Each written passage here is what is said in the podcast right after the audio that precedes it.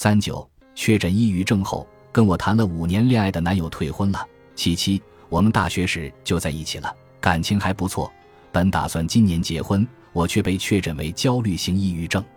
之后，他的家人对我的态度发生了彻底的改变，他们都认为我是精神病，会遗传给孩子，还说我服用的抗抑郁药物对身体伤害很大，不适合生育。